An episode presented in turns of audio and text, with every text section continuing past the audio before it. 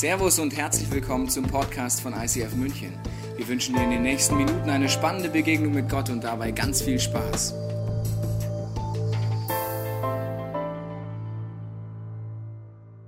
Church Without Walls, herzlich willkommen. Schön, dass du da bist an diesem wunderbaren Januar-Sonntag. Ich liebe den Januar ganz besonders, weil es ist der erste Monat im Jahr. Ist dir vielleicht auch schon aufgefallen? Das ist jetzt ganz tiefe Weisheit gleich am Anfang. Und ich habe gemerkt, wie ich meinen Januar gestalte und welche Entscheidung ich treffe im Januar, hat Konsequenzen für mein Jahr. Ich rede nicht über gute Vorsätze. Ja, gute Vorsätze sind, ich will mehr ins Fitnessstudio gehen, um drei Selfies von mir zu machen und dann nie wieder zu gehen. Das ist ein Vorsatz. Bringt nicht viel. Ja, oder vielleicht sagst du, ich bin so perfekt, ich habe einen Vorsatz 2018, ich fange mal an zu rauchen, damit ich nächstes Jahr wieder was aufhören kann weil sie wie dein Leben aussieht. Aber Vorsätze meine ich nicht, ich meine über Entscheidungen zu treffen. Es geht um Kirche und jeder von uns hat Vorstellungen in, über Kirche und das sind wie Mauern in unserem Kopf, die Gott sprengen möchte. Eine Freundin von uns ist in, der Ost, in Ostdeutschland groß geworden und in Ostdeutschland, äh, in Thüringen, hat man immer zur Kirche Kirche gesagt. Kirche. So, nachdem sie als Kind nichts mit Glauben zu tun hatte und auch nicht wusste, was es ist in Ostdeutschland, hat sie sich dann irgendwann so mit vier, fünf Jahren gedacht, wo gehen die da hin, wenn die sagen, sie gehen in die Kirche? Sie hat sich dann so eine Kirche vorgestellt, mit einer Tür, so wie man es mit vier Jahren halt vorstellt, und da gehen Leute rein. Also, das weiß nicht, ob das dein Bild von Kirche ist, vielleicht ist auch eher das das Bild von Kirche, also ein Gebäude oder äh, eine Institution mit Würdenträgern oder ein Club unter der Erde, wo man sich sonntags trifft. Ich weiß nicht, was dein Bild von Kirche ist, aber wir wollen uns die erste Kirche weiter anschauen. Das machen wir immer wieder, das ist die an der Apostelgeschichte beschriebene Kirche. Es ist äh, weder das ICF noch die katholische Kirche, sondern die hebräisch erste Kirche, die es gab zu Zeiten von Jesus, wo es angefangen hat. Und wir haben diese Kirchenvision als Ziel zusammengefasst für uns aus der Postgeschichte, dass das Ziel unserer Kirche, und so verstehen wir das Ziel von der Postgeschichte, als Kirche ist unsere Leidenschaft, dass Menschen Jesus Christus ähnlicher werden, furchtlos leben und ihr Umfeld positiv verändern. Wir haben alle Prägungen, wir haben alle Vorstellungen. Und was wir in dieser Serie machen wollen, wir wollen diese Vorstellungen, diese Mauern in unserem Kopf sprengen. Okay? Genau so machen wir das. Schon ist die Mauer weg und wir sehen die Stadt. Weißt du, gerade eben warst du noch im Keller hier im Neuraum. Jetzt sehen wir München. Wir sind mitten in München und wir wollen darüber nachdenken, welche Perspektive hat Gott auf Kirche, auf diese Stadt, auf unser Land, auf deine Umgebung. Dafür möchte ich jetzt beten. Und wenn du aufgepasst hast bis jetzt, weißt du, dass deine Entscheidungen im Januar wichtig sind, sind immer wichtig. Und du kannst jetzt entweder mitbeten oder an dir vorbei lullen lassen. Ist deine Entscheidung. Ich empfehle dir mitzubeten, weil es sind Entscheidungen, sich für Gott zu öffnen. Vater, ich danke dir, dass wenn wir unsere Augen schließen, unser Herz öffnen, du heute redest. Ich bete, Heiliger Geist, dass du unsere Gedankenmauern sprengst, was Kirche ist, was es bedeutet und was du in unserem Leben vorhast. Hilf du uns, Prägungen zu hinterfragen, Vorstellungen hinter uns zu lassen, die nichts mit deinen Vorstellungen zu tun haben. Ich bitte um deinen Schutz im Namen Jesu, dass du zu uns so redest, dass wir es verstehen. Amen. Sehr schön, ich spreng heute, siehst du? Schöne Stadt haben wir, oder? Wer ist der Meinung, München ist schön? Ja, schöne Stadt haben wir. Genau, also wir wollen heute das genauer anschauen. Ich fange mit einer Bibelstelle an. Wenn du mit Gott länger unterwegs bist, kennst du sie wahrscheinlich. Wenn nicht, ist sie jetzt neu für dich. Ich möchte einsteigen, welche Perspektive Gott auf dein Leben hat. Jesus wird jetzt hier zitiert von mir. Er sagt folgendes: Ihr seid das Salz der Erde.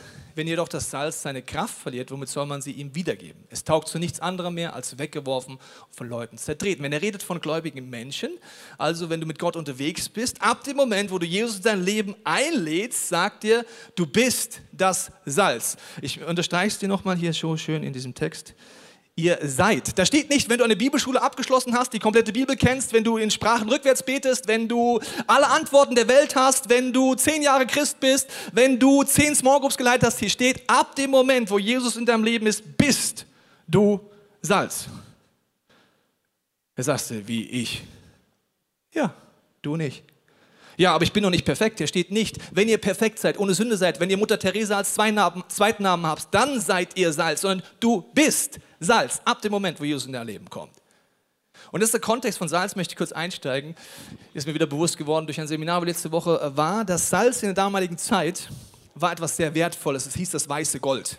Man hat Kriege um Salz geführt. Es ist nicht so wie heute, genug Salz im Schrank und viel zu viel Salz im Essen und die versalzene Suppe. Nein, damals hat man es, konnte man es nur aus Meersalz oder im Toten Meer in Israel gewinnen. Und das Problem war, dass man das nicht richtig reinbekommen hat, das Salz. Das heißt, es war noch Dreck drin oder eben kein Salzanteile. Und das hat dafür gesorgt, dass dieses Salz relativ schnell seine Kraft verloren hat. Durch Salz oder Wasser oder was immer sich angelagert hat, hat diese Salzkraft ist weggegangen. Jesus sagt, du bist Salz. Egal wo du bist, überall. In deiner Familie, deiner Ehe, bei Mama und Papa, bei deinen Arbeitskollegen, in deiner Nachbarschaft, als Chef, als Arbeitnehmer, egal was, oder wenn du arbeitslos bist, du bist Salz. Gott ist der Meinung, wir sind es, wir können es nur verhindern. Wenn wir Gott Raum geben, passiert es automatisch. Du musst gar nichts machen. Es sei denn, du handelst aktiv dagegen. Indem ich Dreck zulasse in meinem Leben. Dreck nennt die Bibel Sünde, Zielverfehlung. Das heißt, wenn ich das zulasse in meinem Leben und nicht weiß, wie ich es mit Jesus eintausche, dann kannst du unbedingt Explore besuchen oder wenn du es weißt, einfach anwenden, dann bleibt diese Kraft da und du musst gar nichts machen. Wenn du es zulässt, natürlich, dass der Dreck da ist, wird es immer wieder deine Kraft wegnehmen. Und Jesus ist also der Meinung, dass wir so sind, egal wo wir auftreten. Als wir diese Kirche angefangen haben, hat ein Freund von uns eine Vision gehabt von Kirche und er hat sie uns erzählt. Und wir haben sie adaptiert, weil wir gemerkt haben, dass Gott dadurch zu uns spricht. Er hat in einer inneren Vision gesehen, wie eine kleine Gruppe, so waren wir damals, vielleicht so sechs, sieben, acht Leute, sich gesammelt hat in einem Gebäude. Da fängt unser Problem an. Wir treffen uns in Gebäuden tendenziell und nicht auf der Wiese. Okay, aber in Gebäuden. Es war ein Kirchengebäude. Dann kam Jesus in diese Gruppe rein und hat gesagt, ich habe einen Plan mit euch, vertraut mir. Dann ist er zu den Kirchenmauern gegangen und hat eine Mauer nach der anderen weggenommen. Die kleine Gruppe Christen wurde nervös. Jesus, du kannst jetzt nicht die Kirchenmauern wegnehmen. Die schützen uns doch vor der Welt und vor dem, was nicht von dir ist. Es ist doch ein Schutzraum hier. Und Jesus sagt, vertrau mir. Ich nehme jetzt alle Mauern weg. Hat in der Vision alle Mauern weggehabt, nur noch ganz die Säulen außen. Dann gab es eine riesige Einstiegsschwelle. Die war übermannsgroß, das heißt, keiner kam rüber. Und Jesus nimmt diese Schwelle weg, trägt sie weg und die Christen werden der Vision noch nervöser. Jesus, das ist doch der Einstieg in Glauben. Du kannst doch jetzt nicht hier die Schwelle wegnehmen. Wir müssen doch da ganz klar sein und wir müssen den Leuten eher schwer machen, ins Reich Gottes zu tun. Also du kannst doch jetzt nicht die Schwelle runter tun. Sagt Jesus, vertraut mir. Und dann saß diese kleine Gruppe am Altar und von allen Seiten kamen Menschen auf dieses Allerheiligste zu. Von allen Seiten. Und die Christen wurden nervös. Was machen wir denn jetzt, Jesus? Das werden ja immer mehr. Wer schützt denn jetzt das Heilige? Wer schützt denn das, was du bist? Und hat Jesus zwei Antworten uns damals gegeben. Erstens, das Heilige schützt sich selber. Wenn du nah genug Jesus kommst, erkennst du immer, dass du ein Sünder bist oder du bist nicht nah genug an Jesus dran. Das ist ganz einfach. Geh näher auf Jesus zu und er zeigt dir, was in deinem Leben aus seiner Sicht Befreiung braucht. Lauf einfach auf Jesus zu, das macht er schon selber. Petrus fällt auf die Knie von jetzt auf gleich, wo er erkennt, dass Gott Gott ist. Also das macht Gott selber. Das Zweite ist, und jetzt wird es Link zum Salz. Er hat gesagt, jeder gläubige Mensch, der mich in meinem Leben hat, der straight nach dem liebt, was ich mir vorgestellt habe, der selber die Bibel aufschlägt, schützt mit seinem Leben das Heilige, indem er den Dreck in sich immer wieder zu Jesus gibt und dadurch die Würzkraft behält. Jesus redet weiter. Er sagt, ihr seid das Licht der Welt. Ihr seid schon. Nicht du wirst es. Nicht nach zehn Jahren, nicht nach Bibelstudium, nicht nach Explore, nicht vor Explore. Du bist es, wenn du Jesus in deinem Leben einlässt, warum Jesus leuchtet. Du reflektierst es nur in deinen Fehlern, in deinen Schwachheiten, in all dem, was du nicht hinkriegst. Ihr seid das Licht der Welt. Eine Stadt, die auf dem Berg liegt, kann nicht verborgen sein. Auch zündet niemand eine Lampe an und stellt sie dann unter ein Gefäß. Das ursprüngliche Wort heißt hier Scheffel. Also, du leuchtest wieder automatisch, weil Jesus in deinem Leben ist. Du kannst jetzt nur wieder aktiv dagegen handeln.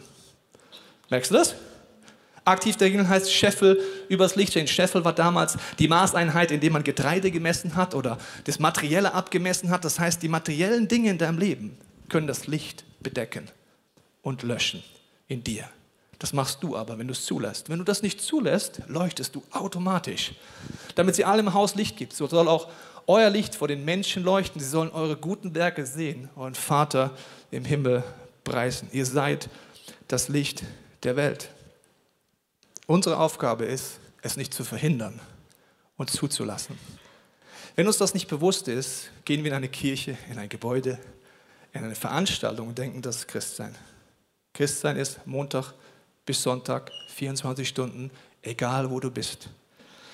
Ein Freund von mir war in der Situation vor kurzem, dass er äh, von drei Chefs gleichzeitig, also in drei Departments seiner Firma, ein Angebot bekommen hat. Das war natürlich schön, ab einem gewissen Führungslevel auch schön, nur er hat dann gemerkt, dass er dem einen Chef trotz gegen seine Prinzipien zu schnell zugesagt hat. Er hat eigentlich das Prinzip, mit seiner Frau zu beten, es zu prüfen. Und erst wenn sie einen Frieden haben, sich nicht stressen zu lassen, dann es zuzusagen. Und er hat, warum auch immer, zu schnell zugesagt, sich da verpflichtet gefühlt zuzusagen. Ist nach Hause gegangen, hat gemerkt, das war jetzt nicht so schlau. Und der Friede kommt einfach nicht. Das heißt, das war keine göttliche Entscheidung. Was machst du jetzt? Sagen, ja, ist halt so. Augen zu und durch. Oder sagen, nein, ich lasse Dreck in meinem Leben nicht zu. Er ist zu seinem Chef gegangen und hat vorher mit mir auch gemeinsam gebetet. Ein ganz einfaches Gebet. Er wird sein Licht nicht unter den Scheffel stellen. Er wird nicht die materielle Situation in seinem Kopf dafür sorgen zu lassen, Gott untreu zu werden. Gott untreu werden kann ich dir einfach nicht empfehlen. Wenn ich Gott untreu werde, wird es mir schaden am Ende vom Tag. Und er hat einfach dann nur gesagt, weißt du was, ich gehe dorthin jetzt. Wenn mein Chef mich deswegen rauswirft, ist diese Firma nicht mehr der Ort, wo Gott mich haben will. Wenn Ehrlichkeit der Grund ist, warum ich keinen Job mehr habe, werde ich gehen.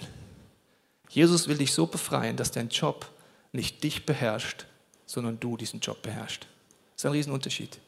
Er geht hin, bittet seinen Chef um Vergebung und sagt, es tut ihm leid, dass er dagegen seine Prinzipien gehandelt hat und dass er zu schnell geantwortet hat, obwohl er weiß, das ist nicht gut und bittet ihm Vergebung. Und der Chef sagt zwei Sachen. Erstens, dass die Ehrlichkeit von ihm dafür sorgt, dass er da bleiben kann in der Firma. Daran erkennst du übrigens einen guten Chef. Das ist jetzt ganz tief. Wenn dein Chef will, dass du lügst, kannst du darüber nachdenken, was das bedeutet und ob du da mitmachen willst. Und das Zweite ist, mach es einfach nicht wieder, hat er ihm gesagt. Fair enough. Genau.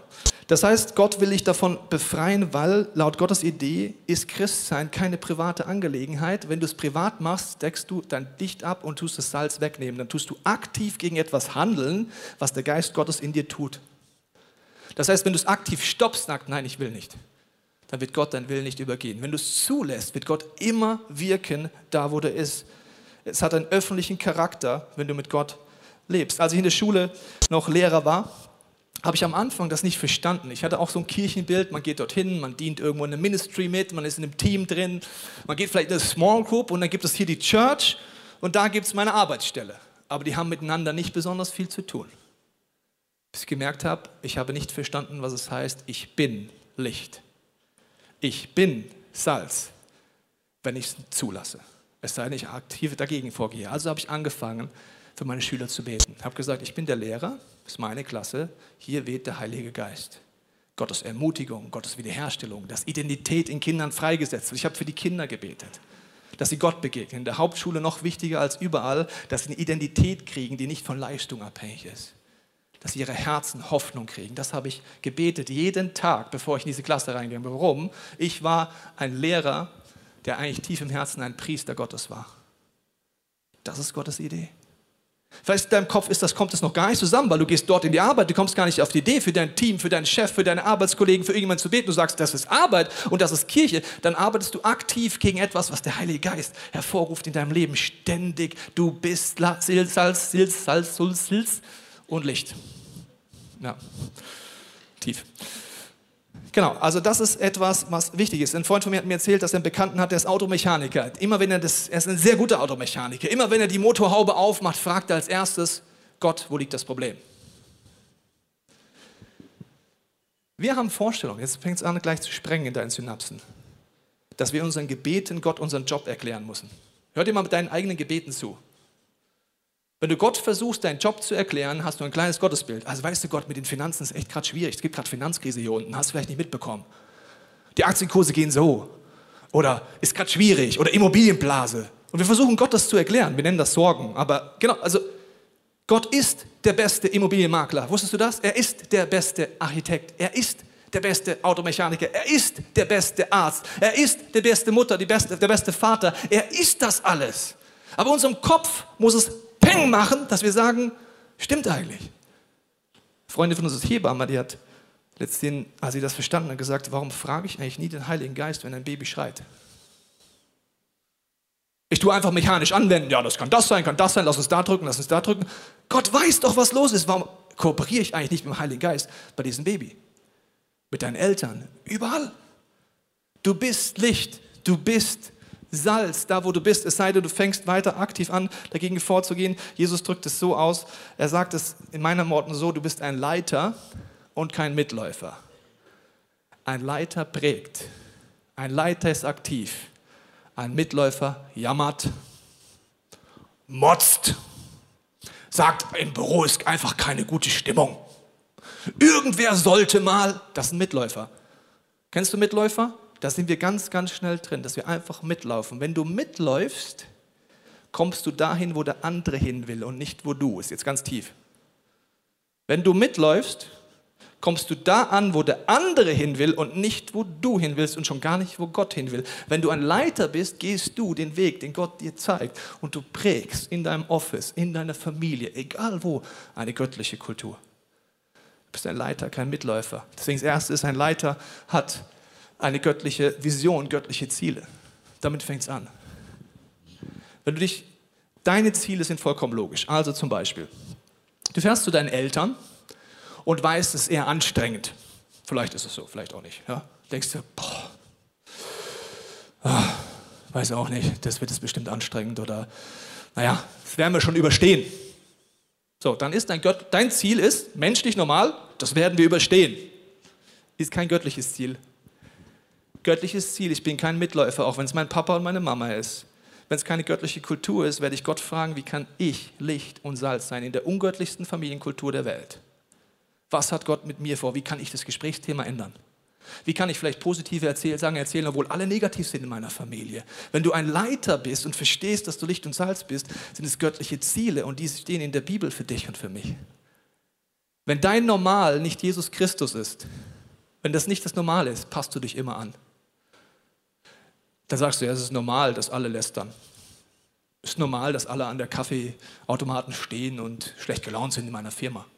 Es ist normal, dass alle ihre Sexualität untreu leben. Es ist normal. Ja, wenn das dein Normal ist, hast du keine göttlichen Ziele. Dann bist du ein Mitläufer und bist mittendrin in einem teuflischen Ziel deines Lebens. Du läufst einfach mit und wirst mitgeschwommen. Wenn du in einer Beziehung bist, einer Liebesbeziehung, vielleicht bist du gläubig, dein Partner ist nicht gläubig. Wer ist von euch Leiter und wer ist Mitläufer? Stell dir einfach die Frage. Das ist eine ganz simple Frage, die kannst du dich selber beantworten. Ein Leiter hat göttliche Ziele.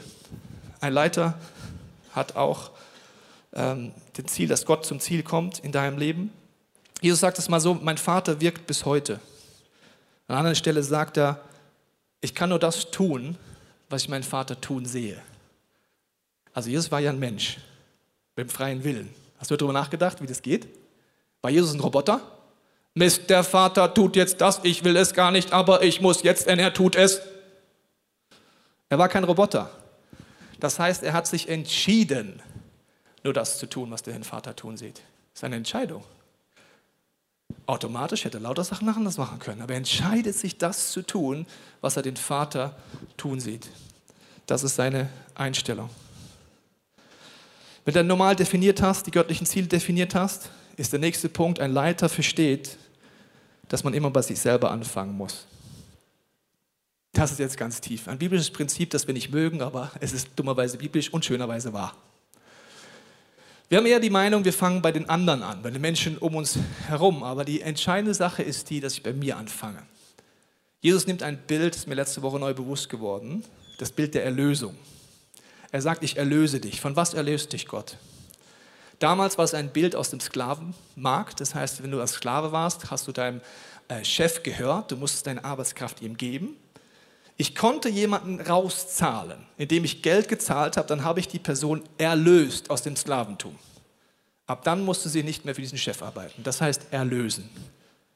Jesus will dich erlösen und wenn du sie angenommen hast, hat er dich schon erlöst. Und jetzt kommt der Clou.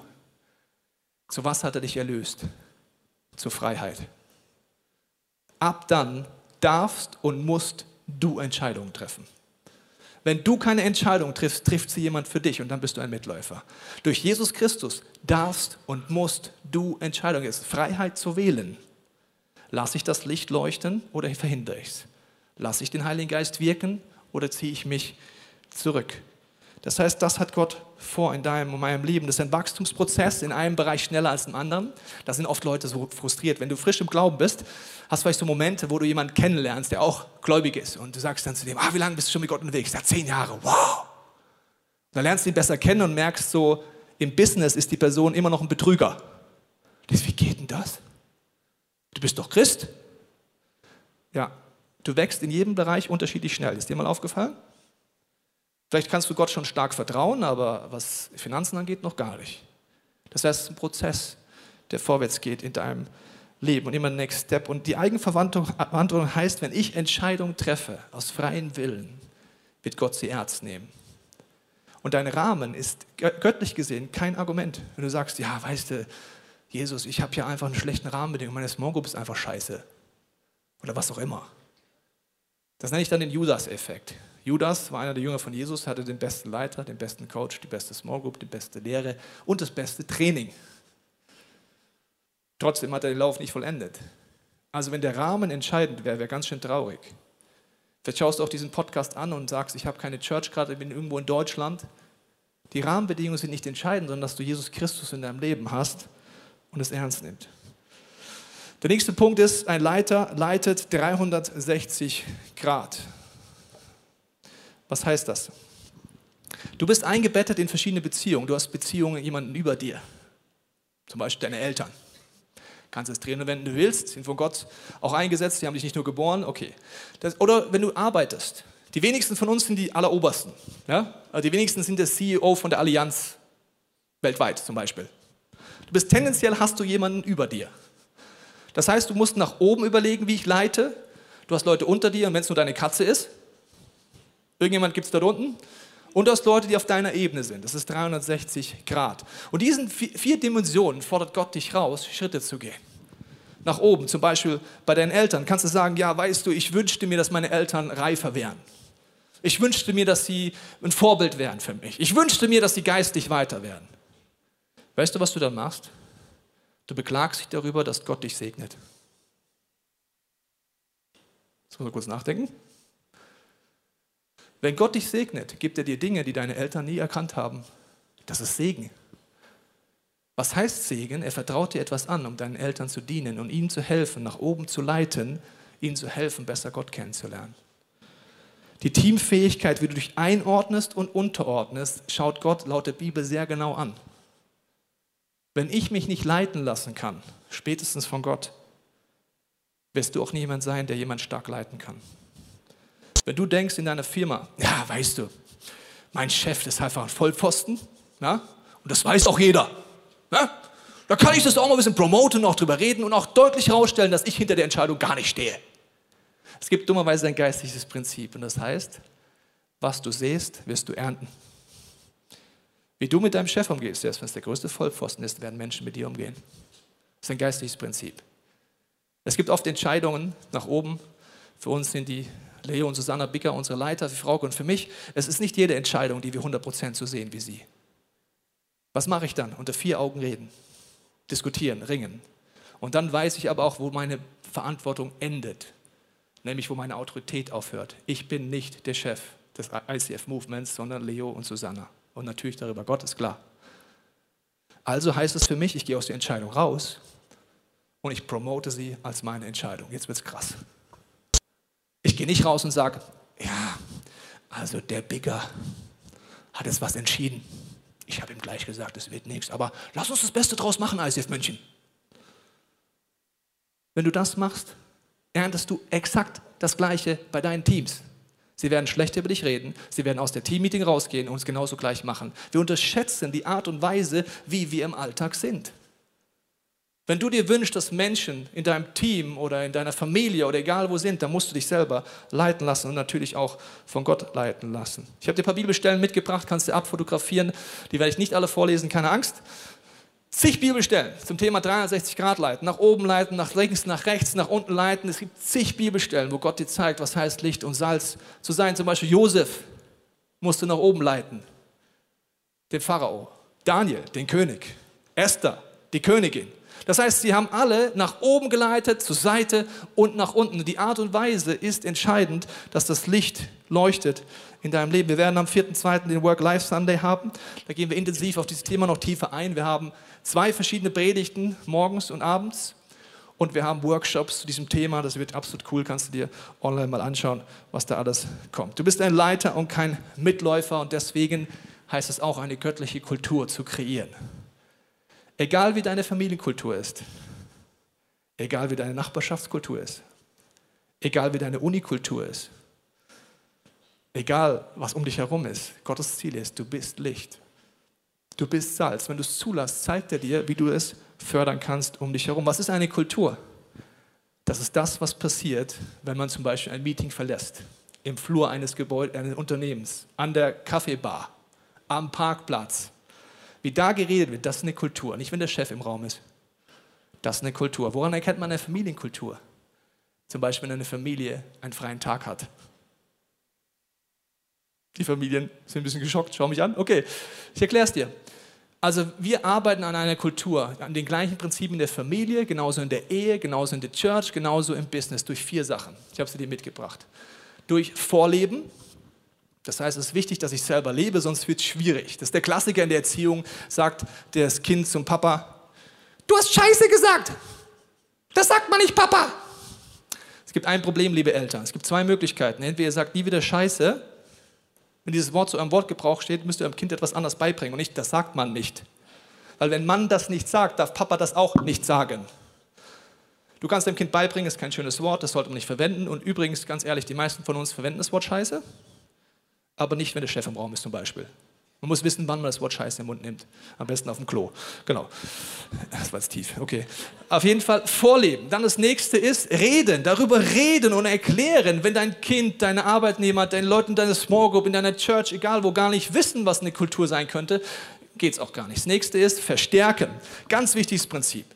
Das ist bei deinen Kindern so, das ist in deiner Firma so, das ist egal, ob du Teilnehmer in einem Team bist oder ob Leiter eines Teams bist. Wenn du es verstärkst, wird es göttlich passieren. Ich hatte einen Schüler, der mit 16 zu mir in die Hauptschule gekommen ist und ich habe seine Akte vorher bekommen und die war wirklich so dick, das ist nicht übertrieben. Also wenn du brav bist in deinem Leben, ist deine Akte so dick. Da steht nämlich gar nichts drin, außer Zeugnissen, wenn du brav bist. Die paar waren brav, gut. Die war so dick. Und haben alle gesagt, mit dem musst du aufpassen, aggressiv, alles Mögliche. Und natürlich musste ich ihn erziehen und Grenzen setzen. Aber ich sagte, verstärken ist das Intensivste und der Göttlichste, was es gibt, jemanden zu ermutigen an der richtigen Stelle. Erwische die Person, wenn sie das Richtige tut und verstärke sie. Weißt du, wie du am besten deine Kinder prägst? Erwisch dein Kind, wie es Richtige tut und verstärke es in dem Moment. Der Junge kannte nur, dass ihn jemand anschreit. Ich habe dann zu ihm gesagt, schau mal, ich habe, kannst dir denken, ich kenne deine Akte und ich habe dich jetzt auch ein bisschen kennengelernt und ich merke, wenn ich dich anschreie, verstehst du mich. Magst du das? Ich sagte, nein. Okay, ich werde jetzt mit dir ruhig reden, aber wir müssen uns darauf einigen, dass du dann auch danach handelst. Und dann habe ich immer, wenn er was gemacht hat, was positiv war, verstärkt. Einmal hatte er einen Stift dabei. Sonst nie. Er hatte einfach einen Stift dabei. Und ich habe den Stift verstärkt. Einmal hatte er Turnschuhe für den Sportunterricht dabei. Sonst nichts natürlich. Turnschuhe. Ich weiß nicht, ob er sie geklaut hatte, weiß ich nicht, aber ich habe es positiv verstärkt. Positiv verstärkt. Und das letzte ist konfrontieren.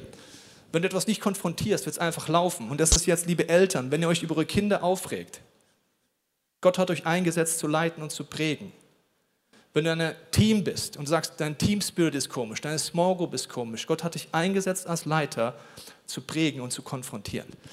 Wir haben unseren freien Tag gerade so gestaltet, dass wir versuchen, ein Experiment, eine Frau und ein Mann, das sind meine Frau und ich, die in unserer Persönlichkeit extrem unterschiedlich sind. Also du kannst unterschiedlich sein, oder so unterschiedlich wie wir. In jedem Persönlichkeitstest sind wir links und rechts, oben und unten. Ich kenne zig Ehepaare, die sind enger beieinander. Wenn du denkst, Unterschiedlichkeit ist ein Punkt, warum eine Ehe nicht funktioniert, schau uns an, es klappt. Okay, also wir sind wirklich komplett unterschiedlich. Und dann haben wir einen achtjährigen Sohn. So. Wenn diese drei Menschen versuchen, an einem freien Tag was zu unternehmen, jetzt kommt Kultur. Wenn du keine Kultur aktiv baust, gibt es immer nur Streit, immer nur Motzen, immer noch schlecht. Und die Familie Teichen heißt Team Teichen und wir haben eine positive Lebenseinstellung und gehen nicht motzig in etwas ein. Das ist ein Wert von uns. Das weiß jeder. Gestern hatten wir dann so einen freien Tag, jeder durfte seine Ideen reinbringen. Am Ende kam ein Programm raus mit Bowlen, das hat mir sehr gut gefallen. Mit Shoppen, das hat meiner Frau sehr gut gefallen. Und einem Rollenspiel, das mein Sohn erfunden hat, das hat ihm sehr gut gefallen. Bei zwei von drei Sachen hatte ich null Bock drauf, sag ich dir aber. Habe ich null Bock drauf. Und am Morgen sind wir dann gefahren Richtung Bowlen und ich war so Motzki in Person. Also der Senior-Teichen als Motzki. Verstehst du? Jetzt kommt Kultur ins Spiel. Kultur ist, wir als Team Teilchen werden nicht motzen. Wir werden gemeinsam das jetzt durchziehen. Jeder macht beim anderen mit, ohne zu motzen. Also haben meine Frau und mein Sohn mir die Hände im Auto aufgelegt, wenn ich gefahren habe. Keine Angst. Ich habe mir Hände aufgelegt, haben für mich gebetet. Ich habe selber gebetet, dass ich nicht mehr Motzki Senior Teichen bin. Warum? Ist ein Wert von uns. Dann haben wir alle das Spiel meines Sohnes gespielt, aber so richtig. Wir haben alle gebowlt und wir waren alle beim Shoppen, ohne Motzen. Warum? Vorleben, reden, verstärken, konfrontieren. Das wird nie automatisch passieren. Auch nicht in deiner Firma, nicht in deiner Familie, nirgends. Dann bist du ein Leiter. Sonst bist du ein Mitläufer. Das ist Gottes Idee für dein und für mein Leben, das umzusetzen. Und ein Leiter handelt nach seinem Kasson. Kasson ist ein hebräisches Wort, bedeutet deine Bestimmung. Ich habe dir die drei Kreise mitgebracht, wo wir ein Programm ausgearbeitet haben, wo du dich mit beschäftigen kannst, dieser Church. Was sind meine Gaben? Was ist meine Geschichte? Der rote Faden in meinem Leben. Was sind meine Werte? Und diese Schnittmenge ergibt etwas, was Gott mit deinem Leben vorhat. Und das fängst du an einzusetzen. Ich glaube, dass Gott uns herausfordern will am Beginn dieses Jahres, zu überlegen, was heißt es für dich und für mich. Du bist Licht. Du bist Salz. Es sei denn, du verhinderst. Gott möchte mit uns unsere Gedanken sprengen. Er will dafür sorgen, dass wir sehen, da wo ich bin als Mama, als Papa, in all meinen Fehlern, weißt du noch am Anfang? Gott erwartet überhaupt keine Perfektion. Er erwartet für dich überhaupt nicht, dass du alles weißt. Er erwartet nur, dass du sagst, Jesus, du lebst in mir, das reicht. Und wenn du dich traust, Entscheidungen zu treffen zu Beginn dieses Jahres, wird Gott dir zeigen, was es für deine Arbeitsstelle bedeutet, für deine Familie, für deine Beziehung, deine Nachbarschaft. Jesus ist der beste Arzt, der beste Automechaniker, der beste Architekt, die beste Krankenschwester, der beste Chef, der beste Arbeitnehmer, alles. Gott möchte mit dir da, wo du bist, kooperieren. Der Heilige Geist wartet nur. Er ist in den Startlöchern, bis wir sagen, okay, du darfst. Und er wird dir Dinge zeigen. Und du wirst merken, Kirche ist da, wo du mit Jesus Christus bist. Dort ist Kirche. Wenn du Gott nicht kennst, kannst du heute mit mir gleich beten, dass er dir neu zeigt, was es heißt, dass er dich erlösen will. Wenn du es noch nie so bewusst angenommen hast, kannst du es auch mit mir beten, sagen, Jesus, ich nehme das an, dass du mich erlöst aus der Sklaverei, dass ich frei bin zu wählen. Und wenn du eine Sehnsucht bekommst heute, kein Mitläufer mehr zu sein, ist das alles, was Gott braucht. Der wartet nur, dass du ein bisschen dein Herz aufmachst, Jesus, ich will kein Mitläufer sein, ich will ein Leiter sein ich lasse es ab heute zu, dass Licht und Salz da ist. Ich fange an, alle Bereiche mit deinen Augen zu sehen. Wenn du merkst, dass es heute für dich dran ist, fängt es an, dass du deine Eigenverantwortung übernimmst. Und als erstes gehört übrigens auch zu dem Loskauf und der Eigenverantwortung, dass du schuldfähig wirst. Was ist schuldfähig? Ich rede mich nicht mehr raus. Ich sage nicht, ja, ich kann ja nicht anders. Manchmal gehen wir zu Gott auf eine Art und Weise, wo wir uns schon vorher entschuldigen, anstatt einfach zu sagen, ja, ich bin schuldig, Gott, macht nichts, du bist für mich am Kreuz gestorben. Ich übernehme Verantwortung für mein Leben, wie es heute ist, aber auch für das, was daraus entstehen kann. Und dafür möchte ich jetzt beten und wenn du magst, kannst du in deinem Herzen mitbeten. Vater, ich danke dir, dass du uns einlädst, eine neue Perspektive unser Leben zu bekommen. Ich spreche dir jetzt zu in der Autorität von Jesus Christus, du bist Licht. Du bist Salz. Du musst dafür gar nichts tun, außer Gott wirken zu lassen. Ich segne dich mit der Perspektive des Heiligen Geistes, dass er dir zeigt in den nächsten Minuten, in diesen Monaten dieses Jahres, wo Dreck in dein Leben gekommen ist, was du eintauschen kannst am Kreuz und dadurch die Würzkraft weggegangen ist. Er will dir zeigen, wo du dein Licht und diesen Scheffel von materiellen Zwängen stellst. Er will dich befreien in diesem Jahr, wenn du dich zulässt, dass er dir so wirkt. Dass du nicht mehr abhängig bist von deiner Arbeitsstelle, sondern abhängig bist von Jesus Christus. Dass du frei bist zu wählen. Wenn du diesen Jesus nicht kennst, kannst du in deinem Herzen mitbeten und sagen, Jesus, ich lade dich ein in mein Leben. Ich brauche diesen Loskauf von meiner Sklaverei in mir. Ich gebe dir alles an dein Kreuz jetzt, Jesus. Ich bete, dass 2018 ein Jahr wird, wo ich aufhöre, gegen dich zu arbeiten. Ich will dein Mitarbeiter werden. Ich will nicht für dich arbeiten, ich will einfach mit dir arbeiten, so wie Jesus gesagt hat. Ich entscheide mich, das zu tun, was ich den Vater tun sehe. Und das andere lasse ich. Ich segne dich mit Sehnsucht, mit einem Hunger, die Bibel aufzuschlagen, Gott zu suchen, mit einer Sehnsucht in deiner Familie, in deiner Ehe, deiner Arbeit, in deiner Freizeit, Gott aktiv einzubeziehen. Du bist ein Priester, du bist eine Priesterin Gottes in deinem Alltag, im Windelwechsel, egal wo. Spreng unsere Gedanken, spreng unsere Prägungen, Heiliger Geist. Wir brauchen dringend deine Perspektive. Zeig uns in der Stille, was du uns heute besonders aufs Herz legen möchtest.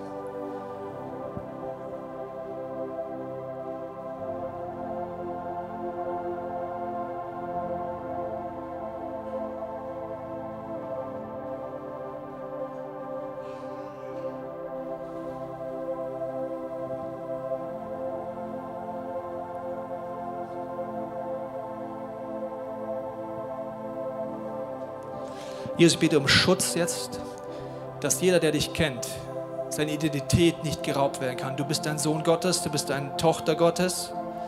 Du bist eingesetzt, von ihm zu leiten und nicht mitzulaufen.